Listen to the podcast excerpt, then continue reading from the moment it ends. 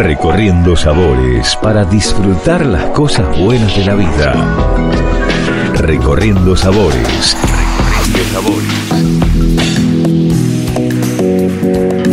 Bienvenidos, mi nombre es Jackie Hapkin y les invito a recorrer el mundo con el podcast de Recorriendo Sabores. El episodio del día de hoy lo protagoniza el destacado sommelier internacional Guillermo Cruz Alcubierre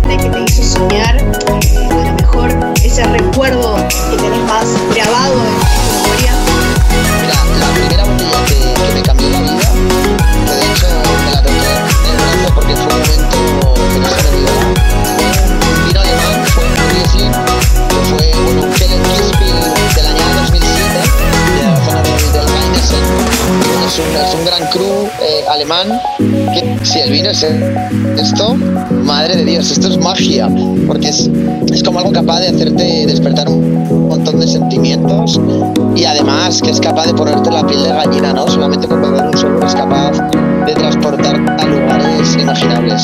Así que bueno, sí, esa fue. La primera botella que me cambió la vida fue un, un Kitzbühel del 2007 de Keller.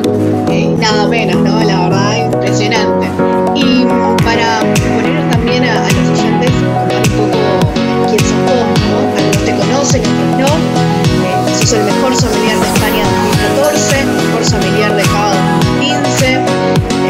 Eh,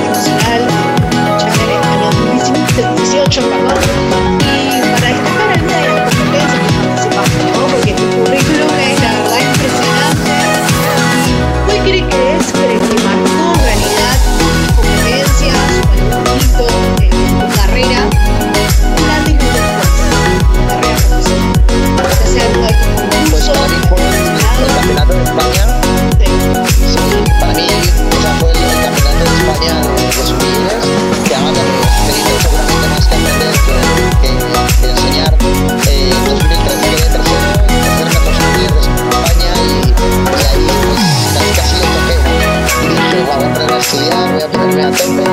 Y nada, 2014 pues, pues pude ganar y a partir de allí sí que es verdad que entré un poco en el mundo de la competición, en el mundo del vino, que tiene mucho que ver con, con una competición en, en otras bueno, filosofías, ¿no? en, otras, en otras modalidades y tiene un poco que ver como, como el de prepararte para ser un atleta de élite, ¿no? Es, además de tu trabajo, de tu día a día, pues es el como sacar tiempo de donde no hay para, para estudiar mucho, para aprenderte un montón de zonas y de, y de subzonas, además para poder, para poder beber y, y- y poder catar y poder aprender de esta forma, ¿no? Porque no solamente se aprende en los libros, sino que seguramente son los el viajes y son el- lo sensorial eh, y, constantemente la práctica, ¿no? Y para los que no saben, ¿cómo es ese entrenamiento, ¿no? A la hora de competir. Me imagino que es muy intenso, como vos habías mencionado, pero ¿podrías compartir algún tips para los sommeliers que se encuentran a lo mejor en esa disyuntiva de participar o no, porque tienen ciertos miedos, eh, o, hay diferentes factores, ¿no? yo creo que lo más importante es el no miedo al fracaso, ¿no? Porque el, el- el mayor de los fracasos es, es un éxito en sí, porque es una cuestión de, de- de intentar y de querer mejorar y de, que- de querer aprender más.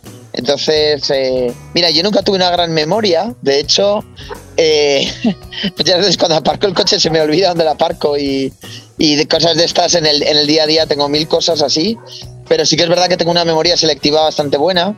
Entonces lo que hacía era intentar rodear mi día a día cuando quería competir de, de lo que más me costaba. Por ejemplo, pues me costaba mucho la calificación de Burdeos de 1855, así que en el lugar donde estudiaba pues me dibujé yo mismo mapas muy grandes para verlo todos los días y a todas horas. Entonces es como una forma de, de memorizar, ¿no? Yo creo que cada uno tiene que buscarse sus propias formas de, de hacer memoria, pero a la hora de, de competir nunca hay que tener miedo porque, porque en sí ya es ganar. O sea, el solamente hecho de participar ya es ganar. Ya es ganar porque es salir de la media, querer más, querer aprender más, querer superarse uno mismo, ese afán de superación personal, que creo que es en sí lo que mueve el mundo del vino, el, querer mejorar y cada día, además de ser mejor persona, pues ser mejor profesional.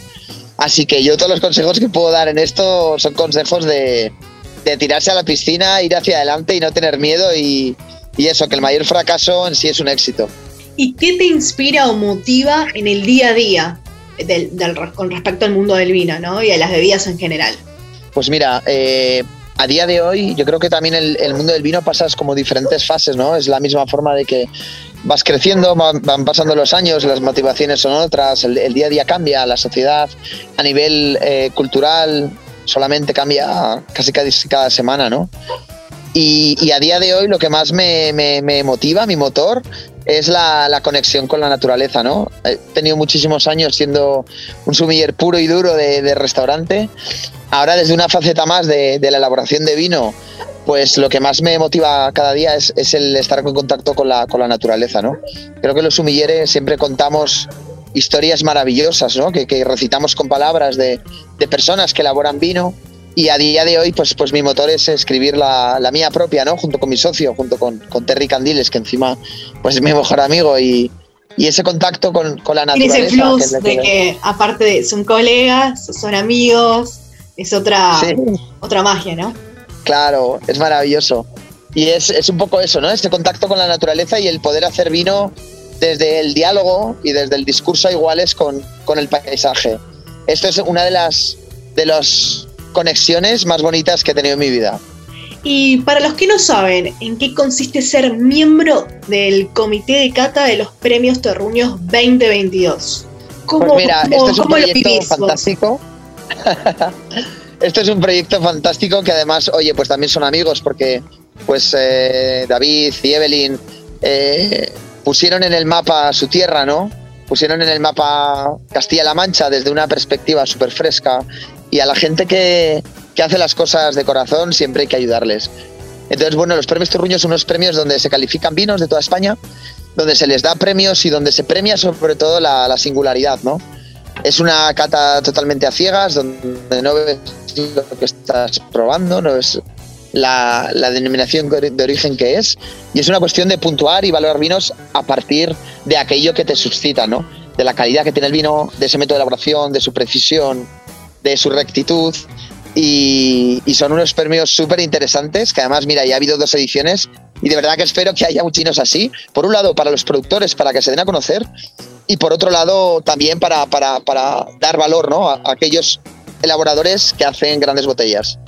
Y hablando de experiencias, ¿cómo viviste la experiencia de trabajar en restaurantes de estrellas Michelin? Pues, a ver, es duro, porque yo, por ejemplo, estuve 12 años seguidos ¿no? trabajando en restaurantes de, de dos y, y, una estrella Michelin. Son, son años, es, es, mucho, es todo, ¿no? De hecho, tu vida la enfocas a, a tu trabajo totalmente, porque si no es, es, imposible. Y es una experiencia muy bonita, porque al final, oye, he tenido la suerte de conocer a muchísima gente, he tenido la suerte de recorrer medio mundo gracias a mi trabajo y, y visitar viñedos y conocer personas. Y por otro lado, he tenido la suerte de, de servir a gente con un nivel de, de sensibilidad que han sido también personas que han marcado mi vida, ¿no? Y, y, que también en parte han construido mis valores a nivel personal. Entonces es una experiencia fantástica. También he de decir como crítica y autocrítica, ¿eh? que quizás es muy complicado eh, llevar tu vida, toda tu vida, ¿no? En un restaurante de este calibre, porque sí que es verdad que, oye, para mí 12 años pues han sido suficiente. Eh, seguramente no volvería a un restaurante con estrellas Michelin eh, pero a cambio no, no, no, cambiaría por nada todo el aprendizaje que, que yo me ha dado, ¿no? Así que la experiencia es fantástica. Hay que hacerlo porque, oye, hay que ponerse límites, perdón, no hay que ponerse límites y estos restaurantes te llevan a, a tu límite personal y profesional. Entonces, todo lo que sea crecer como persona y como profesional siempre es bueno, ¿no? ¿Cuáles son tus herramientas eh, preferidas a la hora de desempeñarte en el servicio como sommelier? Y si le querés sugerir a lo mejor a ese sommelier que te está escuchando, que está dando sus primeros pasos, ¿no? Sí, mira, creo que lo más importante, antes de ser un buen profesional, antes de ser un buen sommelier, creo que hay que ser un muy buen gestor de personas, lo primero. Eh, un muy buen gestor de personas y además yo creo que hay que desarrollar y trabajar una inteligencia emocional para, para ser capaz de dar a cada persona que viene al restaurante eh, lo que busca, ¿no? Creo que antes de saber servir un vino y antes de saber recomendar, antes de saber hacer un maridaje, creo que lo más importante es saber gestionar personas. Eh, cada persona somos un mundo y también cada persona va, va, a un restaurante con distintas expectativas, ¿no? Y yo creo que, que hay que aprender y trabajar el, el poder complacer cada, a cada una de las personas que llegan a un restaurante, ¿no? Y, y, mira, en todos estos años una de las cosas que, que, que más me ha marcado ha sido el, el, saber dar a cada uno lo que necesitaba, ¿no? Hay gente que necesita más cuidado, hay gente que necesita menos, hay gente que necesita más cariño, hay gente que necesita más uh, discurso, más liturgia. Entonces creo que, que, en los primeros pasos del, del, sommelier lo primero que hay que hacer es desarrollar la capacidad de empatizar con otras personas, trabajar mucho la inteligencia emocional y trabajar el, la capacidad de cuidar a personas. Creo que esto es algo primordial. ¿Y qué tendencias observás en el vino a nivel regional y global? Mira, en, en, términos generales creo que ahora hay una preciosa tendencia, que además creo que es algo que ha venido para quedarse para siempre, que es esa vuelta a la esencia, ¿no? Esa vuelta a lo, a lo esencial, esa vuelta al, Sí, esa, esa vuelta un poco al, al pasado, ¿no? De, oye, pues de elaborar, por un lado, vinos como se hacían antes, volver al pasado, volver a ese respeto profundo a nuestros antepasados, a la gente que estuvo antes, de, antes que nosotros, el volver a recuperar técnicas perdidas y sobre todo hacer vinos más frescos, con menos alcohol y vinos de, de, beber la botella, ¿no? Entonces creo que a nivel global y, regional, a todos los niveles, hay una intención de esa vuelta a la esencia, a las raíces, ese cambio, ese retroceso cultural e histórico que seguramente nos va a dar grandiosos vinos en, estos años y los venideros. ¿Y qué personas te marcaron o fueron tus re referentes en, en, la historia, digamos, en el sentido de, ya sea en tus comienzos o en algún momento en alguna competencia o en algún concurso, eh, en tu vida profesional? Pues mira, eh, cuando empecé siempre fueron dos personas, ¿no? Que hoy además tengo la suerte de que son mis amigos, así que es fantástico. Que son Custodio López Amarra, el histórico sommelier de Zalacaín, y Pitu Roca. Eh, que le mandamos a ambos un saludo. Sí, también el, el histórico, ¿no? Eh, Josep Roca, del, del Seller de Can Roca, son, han sido dos personas que sin duda me han marcado a nivel Sí, sí, sí, a nivel profesional y personal. Y luego, pues, pues cómo no, mi mentor del Master Sommelier, eh, Frank Kammer, que es un Master Sommelier alemán, que ha sido también la persona que, que, que me ha marcado y que más me aprieta y que más me lleva al límite en todos los sentidos, ¿no? Estas tres personas yo creo que han sido, que han sido clave en, en mi vida y sin olvidarme, por supuesto, a María José López de Heredia, la dueña de, de López de Heredia de Viña Tondonia, que también ha sido una persona que, que siempre me ha marcado mucho a nivel de, de, sensibilidad y me ha enseñado muchos valores que a día de hoy pues los practico y son parte de mi día a día, ¿no? ¿Y cuál sería la combinación o, maridaje o, alguna armonía ideal, ¿no? De vos que tengas de preferencia entre un vino y, la gastronomía, ya que es recorriendo sabores, si tendrás que elegir alguna de ellas y, recomendarlas eh, a los oyentes, a los que están del otro lado. Pues mira, para mí las mejores armonías siempre fueron aquella, aquella puesta en valor de los sabores tradicionales y de los sabores de, cultura, ¿no? De una zona, de un lugar. Recuerdo muy bien, quizás el mejor maridaje de mi vida lo haya tomado en el, en el Piamonte, en Italia. Me pusieron un, un tartar de, de, de buey graso, que es la raza autóctona de buey que tienen ellos allí. Un poco de trufa blanca y una lámina de queso castelmagno son tres elementos que son autóctonos del Piamonte. Recuerdo que lo bebí con un, con un, con un Gaia barbaresco del 2004. Y ¿sabes qué? Estaba en el, estaba en el Piamonte. Eh, comí y bebí algo que para ellos es tan habitual, ¿no? Que es una parte del día a día con sus, con sus uvas autóctonas, con sus ingredientes autóctonos, con, su, con sus alimentos, con aquello que da la tierra y fue como una, una fusión con el, con el paisaje de manera instantánea que fue algo, algo, increíble, ¿no? Entonces para mí las mejores armonías, los mejores maridajes son aquellos que hablan de la parte sólida y la parte líquida histórica y cultural de, de una zona, sin duda. ¿Y cuál es tu opinión sobre la sustentabilidad, sostenibilidad en el mundo del vino, la gastronomía, en la restauración? Pues mira, es, es, algo básico y además no es una cuestión de, de, que la sostenibilidad sea el futuro, sino que la sostenibilidad es el presente. Mismamente a la hora de elaborar vino. Sin duda, sin duda. A la hora de elaborar vino eh, es, algo fundamental, ¿no? Es en ese discurso que hablábamos al principio, hay iguales entre el ser humano y la naturaleza, donde, oye, todo surge de manera orgánica y todo surge de manera pues mucho más natural, sin machacar el entorno, sin machacar el paisaje, sin el exceso de química. Y luego, por otro lado, dentro de la, dentro de la gastronomía es lo mismo, ¿no? Es ese respeto al, al paisaje y al entorno, donde las cosas son mucho más sencillas y donde hay menos artificios para que todo sea mucho más real. Entonces, o sea, la sostenibilidad casi te diría que es una obligación, ¿no? Más allá de una tendencia. Y de tus últimos viajes, ¿qué región vitivinícola te sorprendió más y crees que estará en auge eh, en los próximos años? O a lo mejor algún vino que, que vos digas, bueno, este Quizás productor está por ese camino. Mira, tengo tres zonas que para mí son mis, mis zonas fetiche, ¿no? Que sería Santorini, Jerez y Alemania. Santorini, además, vuelvo a ir la semana que viene, que, que oye, para mí es una vez al año, ¿no? Como las Navidades, que tiene que ser eh, obligatorio. Claro. Eh, me encanta Hatsidakis, que son que es maravilloso además, con esa filosofía de hacer vinos pues con poca intervención, vinos muy basados en el paisaje, con viñas muy viejas, vinos maravillosos, profundos y con un sentimiento de pertenencia apabullante.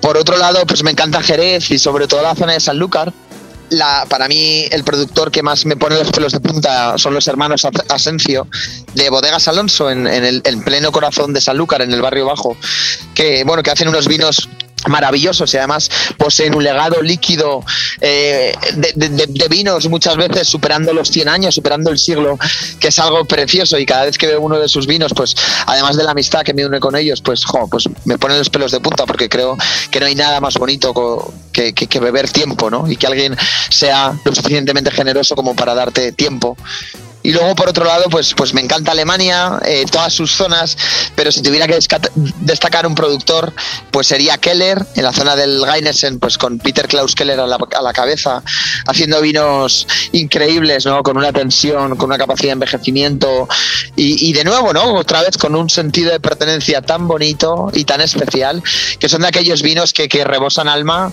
y que te sientes afortunado cada vez que descorchas una botella, ¿no? ¿Y cuál es tu opinión sobre um, las diferentes eh, regiones vitivinícolas de Latinoamérica? Si pudiste probar a lo mejor vinos argentinos, vinos de Chile, Uruguay, etcétera, ¿no? Eh, ¿Qué fue lo que más te, a lo mejor, te, sorprendió o cómo ves que, que están trabajando los, los diferentes productores? Pues mira, he tenido la suerte de viajar a, estos países y, probar muchos vinos y desde mi primer viaje hasta día de hoy creo que ha habido un cambio muy importante. Por un lado, a nivel geográfico, ¿no? A nivel de, sobre todo Argentina y Chile, a nivel de, de diferenciación geográfica y de, y de, entender realmente lo que su paisaje y su geografía es capaz de ofrecerles, creo que ha habido una, partición fantástica, además con, mucho criterio y, mucha organización. De, además, abanderando ¿no? Pues variedades, pues esa Carmener en Chile, esa Malbec en Argentina, esa Tanat en Uruguay. Oye, pues adquiriendo también variedades que se adaptan perfectamente a su entorno, son capaces de llevar estas uvas al máximo exponente, ¿no? Cuando nadie en ninguna otra zona del mundo fue capaz de llevar a este nivel estos vinos. También en esa en ese estilo, ¿no? De cada vez. En esa búsqueda. Es hacer vinos más frescos, con, con menos alcohol. Sí, pues con menos barrica y, y, creo que, jolín, Latinoamérica está haciendo unos vinos fantásticos, además una relación calidad-precio increíble, inigualable y que cada vez también hay productores más jóvenes y con más ganas de hacer bien las cosas. Así que solo puedo tener palabras buenas. Y mm, tenés un rol, digamos, actualmente también sos docente.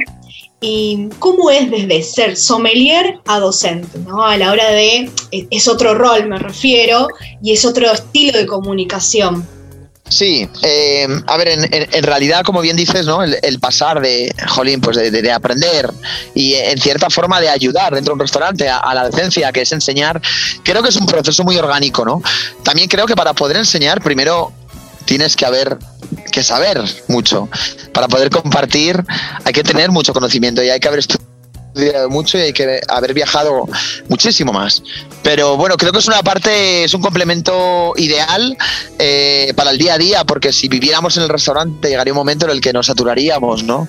Y el poder, oye, dar clases, poder dar pequeños detalles y pequeñas pistas, pequeños atajos también a estas nuevas jornadas de, sumilleres que, son el futuro del mundo del vino, creo que es algo increíble, increíble, súper interesante. ¿Y hacia dónde crees que mm, se dirige la sommelería a nivel global desde tu experiencia, desde todo tu recorrido? Pues mira, creo que hace unos años la palabra sommelier tenía una acepción muy reducida que se basaba prácticamente en el ser ¿no? El, camarero de vinos, como dice Piturroca, ¿no? De, un restaurante y que esa era la sección de sommelier, ¿no? Que el sommelier solamente trabajaba en un restaurante y que era la persona pues, que se dedicaba a los vinos y demás. Pero sin embargo, creo que a día de hoy esto ha cambiado mucho. La palabra sommelier tiene muchas acepciones y, hay, y el vino también tiene muchos caminos. Entonces, hay sommeliers que trabajan en importadoras, en distribuidoras, en tiendas, también en restaurantes. Hay sommeliers que hacen vino. Entonces, creo que eh, esa tendencia global es a abrir el abanico ¿no? de posibilidades dentro del mundo del vino y dentro de la palabra sommelier. Y además creo que esto también va a crear muchas más oportunidades y que también mucha gente joven va a optar por, dedicarse al mundo del vino y el poder atraer a, la gente joven y hacerlos prescriptores de este mundo que tiene tanta magia, creo que va a ser el futuro.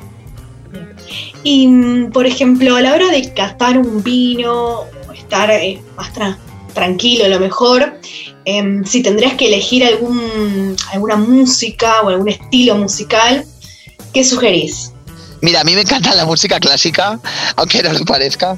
Entonces, eh, yo muchas veces cuando estudiaba me ponía, me ponía Verdi, porque creo que Verdi ha sido uno de los grandes artistas de, todos los tiempos y me gusta mucho los cambios de ritmo de, de Verdi, sobre todo para a nivel personal. Y... Eh, oye, pues desde, distintas otras, pues, pues tienen unos cambios de ritmo que son increíbles y además una fuerza y una energía que te motiva. Y a la hora de, por ejemplo, sugerir alguna bibliografía a, un sommelier o a un apasionado del mundo del vino, em, ¿cuáles son esos libros fundamentales, em, ya sea desde la vieja escuela o la nueva escuela del sommelier o del mundo del vino? ¿no? Buena pregunta. A ver, en, realidad, sí que es verdad que siempre se ha intentado unir el, vino con música, ¿no? De hecho, en sí, las dos, los dos son arte, ¿no? Y, de hecho, el vino y la música tienen muchas similitudes, porque las grandes obras a lo largo de la historia son aquellas obras que han sabido trascender al tiempo. De hecho, ahora podemos escuchar una obra de Offenbach, como por ejemplo Louis, que hace pues casi 300 años que se compuso y al escucharla a día de hoy todavía sigue conmoviendo. Y de la misma forma que destapamos un vino de 1800 y de Burdeos y al beberlo también conmueve. O sea, en realidad tienen mucho que ver el uno y la otra. Lo que pasa que sí que es cierto que a la hora de unirlos y fusionarlos, yo creo que las, los, las dos modalidades, ¿no? Las dos disciplinas tienen tantísima personalidad por sí mismas que muchas veces es distinta, es difícil maridarlos, ¿eh? Y mm, retomando, eh, ¿qué bibliografía sugerís al sommelier eh, que está estudiando em, ese, ese libro, esa, ese contacto que tiene que sí o sí consultar, ¿no? Que vos digas, bueno, es primordial para su carrera. Sí, pues mira, por un lado el Wine Atlas de Jancis Robinson, esto es eh, súper importante, el, el Wine Atlas. Y luego por otro lado, oye, pues en la, en la página de, de SOM eh, hay un bueno hay una hay una parte de estudio muy importante además que se hace que se hace online. Y esto también es creo que es algo fundamental no pero sobre todo a nivel global el Wine Atlas de Jancis Robinson seguramente sea el mejor libro sobre vino que jamás se ha escrito bajo mi punto de vista. Y mm, has viajado por diferentes países, conoces diferentes regiones vitivinícolas, em, diferentes estilos de comensales. ¿Cómo ves al consumidor em, desde, por ejemplo, haciendo una especie de analogía, ¿no? en tus comienzos y en la actualidad, haciendo esa especie de paralelismo. Eh, ¿En qué punto está, está el comensal, el consumidor final? Pues mira, creo que ha habido un gran cambio. Creo que hay una evolución dentro del, del consumidor habitual, genérico, creo que antiguamente había mucho menos conocimiento.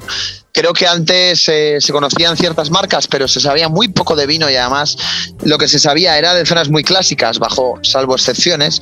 Y creo que a día de hoy hay un, hay un acercamiento mucho mayor por parte del, del, consumidor, del cliente, hacia el mundo del vino. Creo que cada vez el conocimiento de estas personas es mayor y también, por lo tanto, esto exige que el conocimiento del sommelier sea mucho mayor, ¿no? Porque cada día, oye, pues el mundo, el mundo del vino se nos presenta de formas eh, eh, mucho más comunes eh, a, a, nivel usuario, ¿no? A nivel consumidor.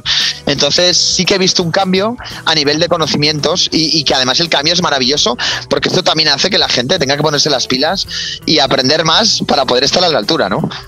¿Y novedades para los próximos meses? O o desafío que tengas en mente, proyecto y demás. Sí, pues mira, ahora acabamos de salir al mercado con dos de nuestros vinos de Bendito Destino, que es así como se llama nuestro proyecto. Hemos salido al mercado con un blanco y con un clarete.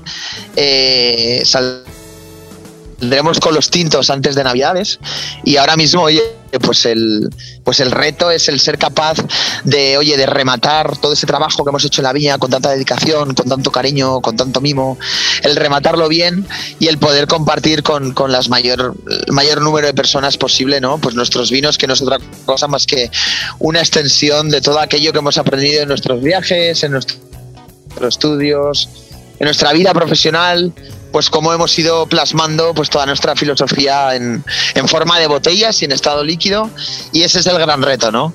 El cada día hacer mejores vinos y el poder compartir filosofía en estado líquido. Ese es el gran reto. Estaremos expectantes a ese lanzamiento y, y, para probarlo, obviamente, ¿no? Eh, por último, ¿querés recordar dónde te podemos encontrar y las redes sociales?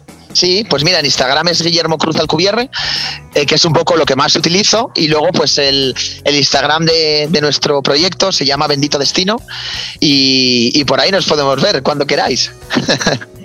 Te agradezco la comunicación, Guillermo Cruz Alcubierre. Fue un placer que hayas protagonizado un episodio de Recorriendo Sabores. Muchísimas gracias, de verdad. ¿eh? Siempre un placer, oye, compartir tiempo con vosotros. Muchas gracias y espero que pronto podamos compartir una botella juntos. A la próxima y salud. Gracias, muchas gracias.